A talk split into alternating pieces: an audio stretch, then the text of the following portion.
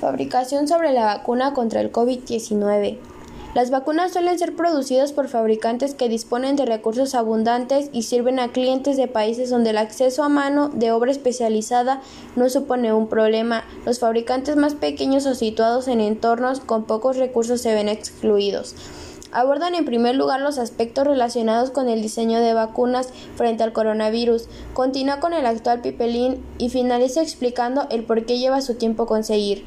Existen vacunas candidatas de ARN y ADN, vacunas de vectores aprobadas por reguladores, ébola y vacunas recombinantes de gripe producidas en células de insecto o en cultivos celulares.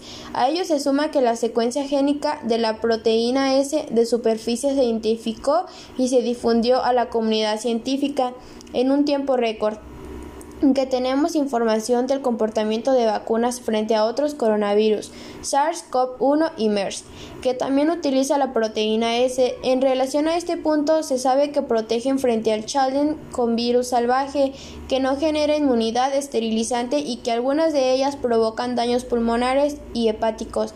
Tras la prueba de provocación, el mensaje se debe extraer de esas experiencias es que la seguridad de la vacuna es un punto clave, una vacuna segura y efectiva en cantidades suficientes.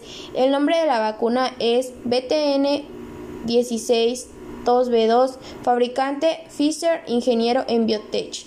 Tipo de vacuna ARNM, cantidad de dosis, dos dosis con 21 días de diferencia.